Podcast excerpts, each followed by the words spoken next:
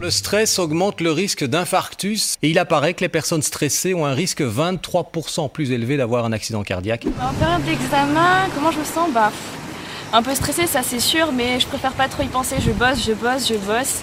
Et c'est vraiment le jour juste avant l'examen en fait que je ressens le stress et du coup là j'ai la boule au ventre. Sentiment de dévalorisation, dépression, absentéisme, le stress au travail est une réalité reconnue. Le stress, un véritable enfer qui ronge notre esprit, perturbe notre sommeil et bouleverse notre équilibre. Les 56 jours de confinement ont laissé des traces. Dans le cabinet de ce dermatologue, 50% des patients consultent pour des pathologies liées au stress. Donc comment se passe cette période de confinement? Euh, bah Là j'ai refait une crise, euh, j'ai refait une crise, les plaques sont réapparues. Oui. On qualifie le stress de mal du siècle. Dans la vie de tous les jours, on l'associe au surmenage, aux tensions, à la fatigue, et on le considère surtout comme mauvais. En France, une personne sur deux se déclare assez ou très stressée.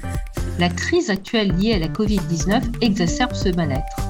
Selon la dernière enquête de Santé publique France, réalisée en mars 2021, 65% des Français rencontrent des problèmes de sommeil, 21% souffrent d'un état anxieux et 20% d'un état dépressif. Contre le stress, devenu un problème majeur de santé publique, l'Organisation mondiale de la santé a publié l'an dernier un guide illustré destiné, je cite, à nous aider à faire face à l'adversité. L'OMS explique que tout le monde connaît des périodes de stress. Se sentir préoccupé, menacé par des situations de la vie, c'est humain. Qu'un peu de stress n'est pas un problème, mais qu'un niveau très élevé a souvent des effets sur la santé. Lesquels? Est-ce que cela peut nous rendre malades? Quels troubles provoque le stress? Peut-il vraiment causer des maladies? Mais d'abord, que recouvre exactement le mot stress? Y a-t-il vraiment du bon et du mauvais stress? Je suis Aline Perrodin, la directrice de rédaction de Santé Magazine. Il me semble que beaucoup de personnes s'interrogent sur les relations entre stress et maladie pour évoquer toutes ces questions, nous avons invité le professeur Florian Ferreri. Bonjour. Alors, Florian Ferreri, moi je suis psychiatre euh, et professeur euh, des universités. J'exerce euh, à Paris dans un centre hospitalo-universitaire qui accueille d'une part des patients qui relèvent de, des urgences psychiatriques, mais également des patients qui souffrent soit de troubles de l'humeur, c'est-à-dire de fluctuations du moral, soit de troubles anxieux, anxiété aiguë, anxiété chronique ou troubles de stress post-traumatique. Également auteur de livres grand public sur l'anxiété et la dépression, d'où lui vient cet intérêt? Est-il lui-même stressé? Alors l'intérêt euh, m'est venu des patients que je reçois qui viennent pas forcément spécifiquement pour ça, si on prend l'exemple euh, du blues du dimanche soir, mais qui euh, rapportent des difficultés à certains moments de, de, leur vie, de la semaine, de la journée, qui peuvent paraître parfois anecdotiques, mais qui ont un impact significatif sur déjà leur bien-être, sur les relations qu'elles peuvent entretenir avec leur entourage, avec les amis ou dans la sphère professionnelle. Donc c'est l'observation que certaines manifestations qui paraissent anecdotiques ont un impact qui peut être très significatif. C'est un petit peu le point de départ de l'intérêt pour ces thématiques un petit peu originales, on va dire. Alors, j'ai pas l'impression de souffrir euh, du stress. C'est pas facile de s'auto-évaluer. En tout cas, quelque chose que je n'ai pas du tout, ce sont les manifestations physiques du stress. Les manifestations physiques du stress, ce sont tout ce que le corps exprime quand on est en situation de tension, de difficulté. On va revenir là-dessus, mais on pense à la fréquence cardiaque, au souffle coupé, euh, aux sueurs, aux mains moites. Donc ça, c'est quelque chose que je n'ai pas du tout, et ça montre que c'est très variable d'une personne à une autre. Après, je suis pas quelqu'un de nature stressée, mais j'ai tendance quand même à anticiper les choses et à euh, privilégier les choses un petit peu organisées malgré tout. La notion actuelle de stress apparaît au début du XXe siècle. C'est Tante Cellier, médecin et chercheur avant-gardiste, né à Vienne en 1907 et parti s'installer au Canada, qui a fait du stress un concept majeur en médecine. Surnommé le Einstein de la médecine, Hans Selye découvre que l'organisme, face à une agression, que ce soit une émotion, des températures excessives, des bruits intenses, essaie, après avoir subi la réaction d'alarme, de s'adapter. En 1936, il publie dans la revue médicale Nature une note dans laquelle il parle de syndrome général d'adaptation en trois phases alarme, résistance et épuisement. Plus tard, pour désigner ce phénomène, il empruntera aux ingénieurs le mot stress, déjà utilisé en physique pour qualifier la contrainte exercée sur un corps. C'est vrai euh, qu'il y a une confusion un petit peu des définitions et de ce qu'on entend par stress. Si on est sur une définition un peu euh, restrictive et physiologique, le stress ou les circuits de stress, c'est ce que l'organisme met en action quand il est dans une situation de danger apparent et quand il a besoin de se mobiliser. Donc ça, ce sont des mécanismes qui partent du cerveau et qui déclenchent une cascade de réactions dans l'organisme qui vont avoir euh, pour intérêt de protéger l'individu, de l'extraire d'un danger en augmentant ses capacités intellectuelles, d'attention, de concentration, en augmentant ses capacités de fuite ou de réponse à une agression. Le stress, c'est quelque chose d'indispensable, c'est une réaction d'alerte qui nous protège, de même que la douleur est indispensable, c'est quelque chose d'important. Le stress est fait pour être ponctuel et pour revenir à un état de, base. Quand les personnes parlent d'être stressées, c'est un vocable un petit peu différent, elles sont en général anxieuses, c'est-à-dire ce sont les effets, on va dire, intellectuels du stress, et c'est le ressenti d'un stress qui devient quelque chose d'inadapté, soit parce qu'il est trop intense, soit parce qu'il est prolongé sur plusieurs jours, sur plusieurs semaines, sur plusieurs années par exemple. Et quand il prend cette caractéristique inadaptée, ça devient un trouble et il peut devenir délétère pour l'organisme en tant que tel, qui est dans un état de tension qui doit être normalement ponctuel et qui devient là quelque chose de, plus durable, et il devient délétère pour la sphère relationnelle, puisque l'individu est moins disponible pour échanger naturellement avec euh, des collègues de travail, avec ses amis, euh, et pour profiter, on va dire, euh, du moment présent. Le stress est donc un mécanisme d'adaptation une réaction indispensable à notre survie. Il nous alerte Et quand il dure, fait-il le lit de l'anxiété? Oui, on, peut, on pourrait résumer les choses comme ça. Le stress est une réaction physiologique qui a un début quand il y a une situation de danger et qui a une fin, qui peut être sollicitée à plusieurs reprises, plusieurs fois, mais qui doit déboucher sur des mécanismes, on va dire un petit peu d'apprentissage et ne pas se déclencher de façon itérative. Chez certaines personnes, le stress devient dépassé, inadapté, et à ce moment-là, on a des manifestations de stress chronique qui peuvent être physiologiques, tout comme la fréquence cardiaque augmentée, la tension intérieure, et l'anxiété, c'est la préoccupation que se fait l'être humain sur euh, l'anticipation d'éventuelles difficultés. Et quand on a euh, de façon durable les manifestations du stress et des préoccupations euh, intellectuelles, en quelque sorte, on va parler d'anxiété ou de troubles anxieux. Alors, le stress chronique, c'est le lit de, de préoccupations anxieuses. Si vous voulez, le stress, c'est quelque chose de physiologique, mais qui peut se dérégler quand il est durable. Et l'anxiété, c'est l'ensemble des conséquences du stress, à la fois en termes de cognition, c'est-à-dire euh, d'intellectualisation de ce qui se passe, de préoccupation, de rumination, et de manifestation corporelle de ce stress, l'expression durable du stress. Le mot stress vient du latin stringere, qui signifie serrer, presser. Cette pression peut-elle vraiment causer des maladies? Alors la réponse est clairement oui. Le stress est un, est un mal nécessaire. Qu'on a besoin de systèmes d'alerte pour nous avertir de situations qui nécessitent une attention particulière. On va dire par approximation que le stress peut être à l'origine d'un vieillissement précoce de l'organisme quand il est durable. Les maladies causées par le stress, elles sont euh, diverses et variées. Il y a les maladies causées par un stress aigu, une situation majeure, un événement, une situation euh, dangereuse pour l'individu. Ces situations-là peuvent être à l'origine d'un trouble de stress post-traumatique. La personne a vécu un stress majeur, le stress a été vécu de façon inadaptée. L'individu fait l'expérience d'une situation dans laquelle elle a perdu la maîtrise de ce qui se passait et elle peut développer face à cette grande peur un trouble de stress post-traumatique avec des reviviscences, euh, des flashbacks, des conduites euh, d'évitement. Donc ça, c'est une partie. Les autres parties sont des stress plus chroniques, plus prolongés, qui vont possiblement être responsables de troubles soit physiques, l'hypertension artérielle est un exemple, le diabète en est un autre, les douleurs peuvent être générées par un, stress chronique ou de pathologies psychologiques psychiatriques, un trouble anxieux généralisé, une dépression ou des conduites addictives, par exemple la consommation euh, d'alcool, qui peut devenir une dépendance si elle devient régulière et nécessaire pour que l'individu s'apaise. Donc on voit bien derrière un point de départ unique, un ensemble de conséquences qui peuvent être euh, extrêmement importantes et qui peuvent aboutir à une perte de la qualité de vie et une diminution de l'espérance de vie aussi. Les études scientifiques sur le sujet montrent que le stress perturbe le sommeil et qu'il rend plus sensible aux infections. Il est souvent désigné comme un facteur de risque de pathologies cardiaques, de maladies de peau, de troubles articulaires, de problèmes digestifs et même de cancer. Toutes les maladies que vous avez citées, on est assez intimement convaincu qu'il y a une part liée à l'environnement. Alors, suivant les pathologies que vous avez citées, le poids de l'environnement est plus ou moins important. Mais on est assez convaincu que le stress peut aggraver une pathologie existante, peut précipiter l'arrivée d'une maladie et peut compliquer la prise en charge de la maladie. Donc oui, le stress est responsable de ces pathologies, pas comme seul déterminant, c'est-à-dire pas comme seule cause, mais il participe à l'apparition de la maladie, au profil évolutif de la maladie, c'est-à-dire l'intensité des symptômes, la réponse au traitement, euh, la qualité de vie.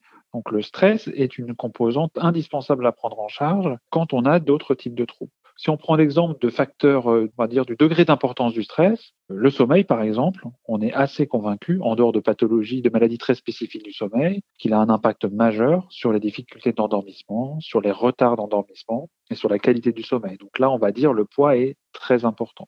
Pour d'autres exemples que vous avez cités, notamment certains cancers, on peut tout à fait euh, objectiver que l'environnement joue un rôle, mais que c'est pas le facteur déterminant. Il y a d'autres causes génétiques ou autres qui expliquent le cancer. Mais le fait d'être stressé ou d'être anxieux peut euh, rendre la prise en charge plus compliquée, une moins bonne tolérance euh, aux chimiothérapies, par exemple, une, une baisse des défenses immunitaires, enfin un ensemble de choses qui participent au fait que la, la convalescence du cancer va être plus compliquée et le rétablissement va être plus long. Si on prend un autre regard, on a les troubles qu'on va appeler psychosomatiques, c'est-à-dire un ensemble de troubles dont on va considérer que la part du stress est importante. Et là, effectivement, on peut avoir des ulcères, on peut avoir le même type de manifestation, de la tension artérielle, poussée de psoriasis par exemple, dont on va dire que le psoriasis est une maladie euh, très clairement somatique, hein, c'est-à-dire liée au corps, mais on va être capable d'identifier qu'il euh, y a des poussées lors de situations particulières, notamment de situations de stress, de même que pour l'asthme ou pour d'autres troubles. Donc ça, c'est plutôt l'aspect psychosomatique.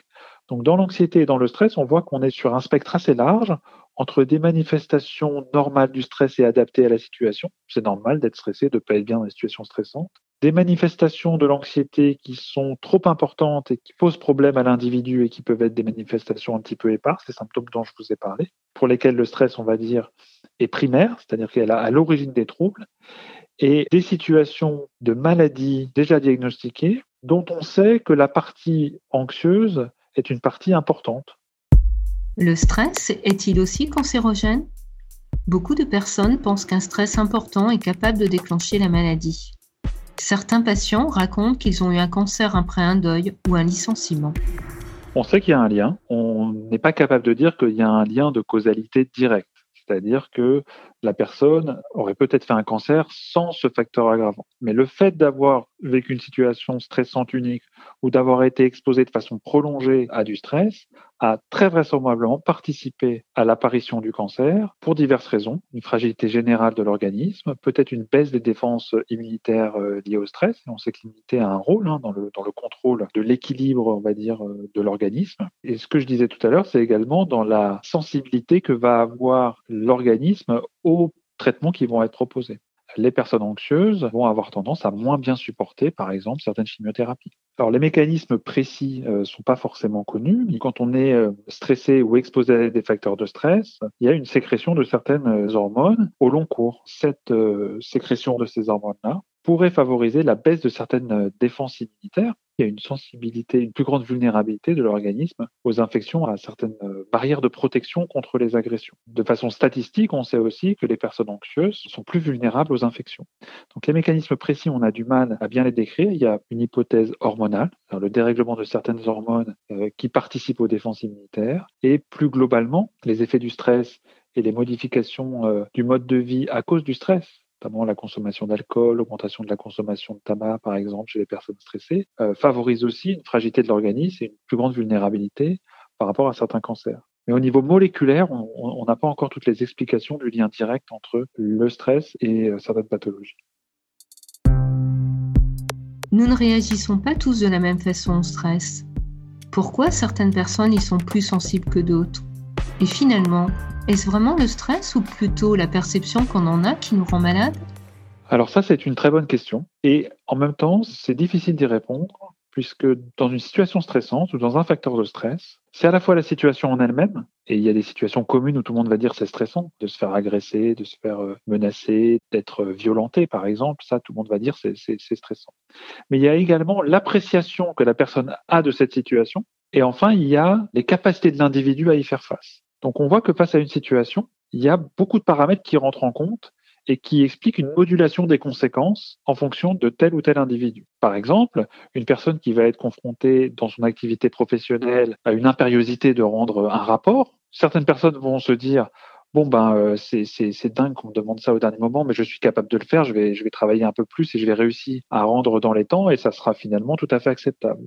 Et d'autres personnes vont se dire c'est pas normal que j'ai ce bilan si tardivement, je suis pas capable de le faire dans ce temps imparti et si et quand bien même je le ferai, euh, je ne pourrai pas euh, affirmer que la qualité de ce que je vais rendre est suffisante. Et vont très mal vivre cette situation dans laquelle elles ont été mises en porte-à-faux, en difficulté, alors que c'est pas leur façon de fonctionner. Donc, on a un panel d'expression du stress et un panel de ressenti qui dépend de son histoire personnelle, qui dépend des situations auxquelles on a déjà dû faire face et qui dépend de la vulnérabilité personnelle par rapport au stress. Certaines personnes sont très robustes par rapport au stress et le savent d'ailleurs, et d'autres personnes sont plus sensibles au stress et, euh, plus vulnérables à l'imprévu, au changement, aux situations euh, complexes. Alors il y a des aspects qui dépendent de la personnalité, notamment du tempérament. Le tempérament, c'est la partie de la personnalité dont on hérite. Et dans certaines familles, il y a une propension à être particulièrement euh, prévoyant, inquiet, prudent, à avoir un grand besoin d'anticipation. Ça, ça peut être une qualité dans certaines circonstances, d'être euh, averti qu'il faut préparer les choses pour qu'elles se passent bien, et ça peut être un inconvénient dans toutes les situations d'imprévu. Donc il y a cet aspect de tempérament qui euh, nous distingue déjà à la base dans notre capacité à supporter certaines situations et pas d'autres. Un autre événement, c'est notre vie personnelle. La vie personnelle, c'est sûr que si on a été exposé par le passé ou qu'on est exposé actuellement à des situations qui nous fragilisent, de la violence, des agressions, le fait d'être abaissé, de ne pas être considéré, euh, le fait d'être abusé, vont faire que face à l'adversité, on va apprécier de façon plus péjorative nos capacités à s'en sortir. On peut avoir l'impression de manquer de recours face à l'adversité. Donc ça, c'est un deuxième élément qui peut participer. Et puis, il y a également l'environnement actuel. C'est-à-dire que si vous êtes dans un environnement très favorable ou quand vous avez une difficulté, un souci, votre entourage professionnel ou personnel vous dit bah t'inquiète pas si tu as besoin d'aide, je te donnerai un coup de main ou euh, bah, je vais te soulager de ça ou tu es euh, disponible pour échanger sur une problématique et ne pas dire ah bah tes problèmes de boulot, tu les laisses au boulot ici on est à la maison, on parle pas de ça. Donc il y a un ensemble de facteurs, un ensemble de situations qui apaisent la personne pour lui permettre de faire face aux situations euh, préoccupantes. Et à l'issue de ça, on a des, des personnes qui euh, sont très vulnérables et dans un environnement plutôt favorable et qui sont finalement qui ont peu de manifestations de stress, des personnes très robustes qui sont dans un environnement très défavorable et qui finissent par, euh, par avoir des conséquences majeures de stress, et puis des personnes qui cumulent l'ensemble des facteurs de stress, qui sont vulnérables, qui ont eu un environnement défavorable et qui n'ont pas pu acquérir des capacités d'adaptation aux situations et qui en plus sont pas soutenus euh, dans leur environnement actuel et qui là risquent de développer des complications majeures du stress. Le stress dépend beaucoup de euh, la perception qu'on a de la situation et de la perception qu'on a des capacités à y faire face. C'est-à-dire, j'ai déjà vécu ça, donc je vais m'en sortir, ou j'ai l'habitude, ou ça m'est déjà arrivé, et finalement ça s'est bien passé. À titre personnel. Le stress touche tout le monde, hommes et femmes, jeunes et vieux, les études avancent cependant que les femmes seraient plus sujettes au stress que les hommes. En 2017, dans un sondage, 60% des Françaises affirmaient se sentir stressées, contre 38% des hommes. Y a-t-il un sexe plus vulnérable que l'autre? Ce n'est pas évident. En revanche, les femmes, davantage obligées de jongler entre vie professionnelle et vie familiale, ont une charge mentale plus importante. Elles doivent faire face à plus de situations stressantes. Tous les éléments de réponse dans, vos différentes questions. Quand on regarde d'un point de vue euh, épidémiologique, c'est-à-dire statistique, les femmes sont plus concernées par les troubles anxieux et les difficultés d'adaptation. Dans toutes les études, nationales ou internationales, on retrouve globalement deux tiers de femmes pour un tiers d'hommes. Donc il y a une vulnérabilité féminine au stress et à développer un trouble de l'adaptation ou un trouble anxieux. Ça, c'est une réalité épidémiologique. Comment on explique cette réalité? Eh ben, on a du mal à l'expliquer déjà, mais on a des hypothèses quand il y a une telle différence entre les hommes et les femmes, on peut faire une, il y a une hypothèse hormonale. Les hormones semblent jouer un rôle dans la différence euh, entre les hommes et les femmes. Et c'est vrai qu'à certains moments de la vie, on a une vulnérabilité plus grande à certaines situations euh, stressantes notamment. Si on prend euh, l'adolescence, les grossesses, la ménopause, sont des situations et des périodes lors desquelles les femmes sont plus à risque de développer des troubles anxieux. Donc il y a une part biologique probablement. Une des autres explications, c'est euh, l'adversité auquel euh, certaines femmes ont été confrontées dans leur enfance ou récemment. On pense aux situations humiliantes, aux agressions, aux abus qui fragilisent l'individu et on sait que les femmes sont plus exposées à ces situations que les hommes. Ça semble pouvoir rendre compte d'une partie de cette différence.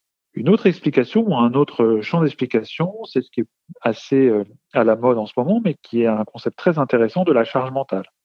On va considérer que les femmes sont soumises à de plus grandes préoccupations que les hommes, notamment lorsqu'elles doivent concilier les enjeux de leur activité professionnelle, les enjeux de la tenue du foyer. C'est-à-dire que les, femmes ont plus la responsabilité de la tenue du foyer, de l'éducation euh, des enfants, en tout cas du suivi euh, de la scolarité des enfants. C'est pas une vérité dans tous les foyers, mais c'est quand même en moyenne euh, très significatif comme différence. Donc ça, c'est un autre facteur, c'est que les, situations, les facteurs de stress sont plus importants chez les femmes que chez les hommes. Un autre point, c'est la capacité peut-être plus grande qu'ont les femmes à identifier des manifestations anxieuses, à l'attribuer à de, l'anxiété à demander de l'aide et, apparaître statistiquement dans les études. Quand on regarde le suivi des personnes, il y a plus de femmes qui se font suivre que les hommes, probablement parce que c'est plus fréquent, mais peut-être aussi parce qu'elles sont mieux suivies et qu'elles acceptent de considérer que c'est pas normal d'être dans cet état et elles rentrent dans le système de soins alors que les hommes vont peut-être plus être dans une difficulté à objectiver d'une part les choses et porter un diagnostic et peut-être plus dans des euh, dans des conduites d'automédication, que ce soit les consommations d'alcool ou des troubles du comportement par exemple l'inquiétude, l'anxiété, la tension interne, l'irritabilité, la labilité émotionnelle sont extrêmement classiques dans les euh, troubles de l'adaptation, dans les, euh, dans les troubles anxieux. Un autre registre est celui du moral. le fait d'être euh, anxieux peut péjorer le moral avec un moral dépressif, des fois des pleurs, un sentiment de désespoir ou de, de, de manque de ressources. D'autres registres peuvent être au niveau intellectuel, des difficultés de concentration, des difficultés d'attention, des, des pensées, des ruminations, des pensées imposées, une baisse de l'efficacité scolaire, professionnelle. Ça, c'est quelque chose d'assez classique. Ça peut se traduire chez certaines personnes par des problèmes de comportement, de l'opposition, des fugues, des abus, euh, parfois de la violence. Un refus d'autorité, par exemple, peut être, euh, peut être le signe de quelqu'un qui est stressé. Et le dernier point, et non des moindres, c'est l'expression euh, corporelle de l'anxiété ça peut être des maux de tête, de, des troubles du sommeil, des douleurs, une fatigue, euh, une fatigue inexpliquée, c'est-à-dire qui n'est pas proportionnée à l'activité physique que les personnes ont. Des difficultés digestives avec des, troubles fonctionnels digestifs, un, un, transit perturbé, euh, un inconfort également au niveau des menstruations par exemple. Enfin, on voit que tout peut se voir dans le stress. Tout peut se voir dans le stress et aussi du bon. Le stress n'a pas que des effets négatifs, c'est le piment de la vie. Témoin de notre sensibilité, il est également stimulant et moteur. Il nous pousse à agir et à évoluer. Je suis assez d'accord avec ce, constat. Le stress est indispensable puisqu'il permet à l'individu, quand il est adapté, d'ajuster les ressources, c'est-à-dire d'attention, de concentration, d'énergie, à la situation. Le danger, on doit s'extraire du danger une situation euh, importante, euh, un oral, euh, une performance artistique, un challenge particulier, le stress nous aide à mobiliser notre énergie et à capitaliser notre motivation et à nous permettre de ne pas ressentir la fatigue pour pouvoir tenir à bien les objectifs. Donc le stress, l'anticipation sont un moteur fort et un moteur essentiel. La difficulté, c'est quand le système, chez certaines personnes, est soit trop sollicité, c'est-à-dire ce mode de stress et d'être toujours sous pression peut être utile ponctuellement, mais dans les entreprises qui l'utilisent de façon trop importante, euh, finit par avoir des effets extrêmement délétères et on arrive à l'épuisement professionnel de par la sollicitation trop répétée de ces, euh, de ces mécanismes de tension. Donc ça, c'est, un élément important, c'est-à-dire que c'est utile, mais il ne faut pas en abuser. L'autre aspect, c'est quand il est dépassé ou inadapté, finalement, il coûte trop à l'individu qui va se retrouver dans une position où il va y avoir un effet, on va dire, contre-productif du stress qui va lui prendre de, le stress va prendre de l'énergie, va entraîner de la fatigue ou de la tension, de la concentration, et finalement va avoir des conséquences inverses de ce qui était souhaité. Alors que la personne n'est plus elle-même, n'est pas à 100% de ses capacités et devient finalement plus vulnérable à, à ce qu'elle doit préparer. Et là, on va parler de mauvais stress en quelque sorte. C'est vrai qu'il y a du bon et du mauvais stress. La subtilité, c'est que le bon stress pour un individu, c'est-à-dire ce qui va être un facteur euh, de motivation, de détermination supplémentaire, va être délétère pour un autre individu pour la même situation. Parce qu'on en revient à quelque chose de très important, c'est face à une situation, l'appréciation de cette situation est très personnelle et l'appréciation des capacités qu'on a à y faire face est très personnelle également. Donc le problème n'est pas le stress en tant que tel, c'est le stress dépassé, prolongé, durable, répété, cumulé, successif qui pose problème. Que ressentez-vous quand vous partez travailler le matin? Et qui faut-il croire? Les sondages d'opinion qui prétendent que la grande majorité des Français sont très heureux de leur vie professionnelle ou les spécialistes du travail qui parlent d'une souffrance immense? Alors que notre époque glorifie la zénitude, le lâcher-prise et l'art de cultiver la sérénité, nous devons faire face à de nouvelles sources de stress. Jean-Benjamin Stora, psychanalyste et psychologue, a montré comment le technostress est devenu le problème essentiel dans la vie professionnelle. Il observe que les personnes travaillant dans un environnement de haute technologie déshumanisée souffrent davantage de crises d'angoisse et de dépression. Malgré les conseils et les injonctions à ne pas être stressé, tout nous pousse à l'être, non? Concernant la sphère professionnelle, une des difficultés récentes, c'est que la plupart des métiers évoluent beaucoup plus vite que c'était le cas auparavant. Donc il y a une obligation et une pression à s'adapter constamment, et cette pression-là, elle est difficile pour certaines personnes. Et ces bouleversements sont un, moteur de réussite pour certains, qui euh, s'ennuient assez rapidement et qui aiment bien rebondir, qui sont à l'affût des nouvelles euh, façons de procéder, de travailler, et sont très déstructurantes pour d'autres personnes qui ont besoin d'une plus grande stabilité. Ça, c'est un des éléments qui est important. Les autres éléments sont effectivement des éléments plus du registre euh, qualité de vie au travail, des conditions même de travail, le fait d'avoir encore au sein des entreprises des moments d'échange, des moments où on peut en quelque sorte décompresser sans, que ce soit forcément un groupe de parole. C'est-à-dire des moments conviviaux qui peuvent être très, très fugaces et ponctuels et qui ont tendance à se, à se perdre un petit peu. Et des objectifs et un management qui peut avoir des objectifs trop élevés par rapport aux moyens qu'il donne à l'entreprise, avec un contexte économique qui est, euh, qui est ce qu'il est et qui est difficile pour beaucoup d'entreprises.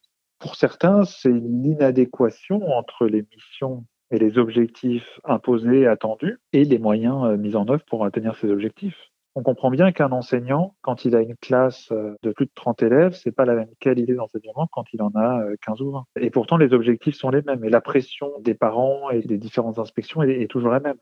Donc, le lit de beaucoup de, de souffrances professionnelles, c'est ce grand écart entre ce que l'individu considère comme étant la bonne façon de travailler et les moyens qu'on met à sa disposition pour bien travailler. Est-ce que la société est plus stressante? En tout cas, sur la sphère professionnelle, elle l'est certainement. Il y a un paradoxe entre une aspiration à être moins stressé et un contexte qui l'est authentiquement plus. Ça, c'est très vrai. Mais c'est pas complètement déconnecté de la réalité que de dire que le stress peut être utile, mais qu'il faut, après une période de stress, avoir une période de relâchement. Soit cette période de relâchement, elle est spontanée et naturelle, certaines personnes n'ont même pas besoin de penser à ça, c'est-à-dire qu'elles vivent une situation stressante, et puis le système va se réguler très naturellement. La personne va retourner à son équilibre et va avoir même un certain, euh, un certain plaisir à ce que ça redescende et que la situation stressante soit passée. Et pour d'autres personnes, le système se met en place de façon trop importante, trop prolongée et n'arrive pas à redescendre de lui-même. Et toutes les stratégies dont on fait la promotion, que ce soit la relaxation, la méditation, euh, la pleine conscience, ont pour but d'entraîner notamment les individus qui sont exposés et ceux qui n'ont pas tendance à faire rebaisser le stress naturellement, à favoriser les mécanismes d'autorégulation, puisque l'organisme est capable de s'apaiser, normalement spontanément, mais peut avoir besoin d'aide, notamment quand l'adversité est forte. Les réserves à consulter, elles sont multiples. Il y a l'image qu'ont euh, les psychologues et les psychiatres, euh, qui peut être une image de professions qui sont réservées aux personnes euh, fragiles ou, aux personnes qui sont en dehors de l'arrêté, folles entre guillemets. L'autre réserve, c'est que les personnes anxieuses le sont des fois depuis très longtemps et des fois depuis enfant et peuvent considérer que l'état dans lequel elles sont, c'est leur état de base et que finalement, euh, elles sont comme ça et qu'elles euh, n'ont pas à changer en quelque sorte. Elles ont toujours été comme ça et il faut qu'elles s'acceptent comme elles sont. Alors c'est sûr qu'il faut s'accepter, mais en même temps, il y a une limite à partir de laquelle il vaut mieux consulter. La limite, c'est alors qu'on a fait un effort dans son hygiène de vie, en ayant une activité physique, en diminuant euh, les substances qu'on trouve tous les jours qui peuvent favoriser le stress, substances un petit peu, un petit peu stimulantes, la théine, la caféine, par exemple, et qu'on a euh, essayé éventuellement des techniques de relaxation, et que malgré ces stratégies-là, on se sent encore fatigué, épuisé, des fois déprimé, et que les relations avec notre entourage, avec nos collègues sont moins bons et qu'on devient moins performant. À partir du moment où l'anxiété est nuisible à la personne au sens de ça la gêne pour mener à bien des projets qu'elle aurait fait si elle n'était pas anxieuse, alors c'est un des motifs pour consulter. Merci Florian Ferreri pour toutes ces réponses. Si vous souhaitez en savoir plus, nous vous conseillons vivement la lecture de ces ouvrages Vaincre le blues du dimanche soir aux éditions Hachette Pratique et Le régime antidéprime aux éditions d'Île Jacob. J'espère que ce podcast vous aura permis de mieux comprendre la complexité des relations entre le stress et les maladies. La susceptibilité au stress varie d'une personne à l'autre. Elle dépend de la génétique, du type de personnalité et bien sûr des événements qui se produisent dans notre vie. Être stressé n'est pas une faiblesse et on ne choisit pas les mécanismes inconscients qui nous permettent d'y faire face. Mais la science nous révèle que le soutien social est un excellent anti-stress, en particulier lorsqu'il vient d'une personne que nous connaissons et à qui nous faisons confiance. L'amitié, source d'échanges complices, est donc un formidable rempart contre le stress. Voici une bonne raison de la cultiver. Hyperchondriac est un podcast de Santé Magazine. Vous pouvez l'écouter sur Deezer, Spotify et toutes les plateformes de podcast. Si vous avez aimé cet épisode, dites-le, partagez-le, abonnez-vous, écrivez-nous sur nos pages Facebook et Instagram et à l'adresse rédaction@santémagazine.fr.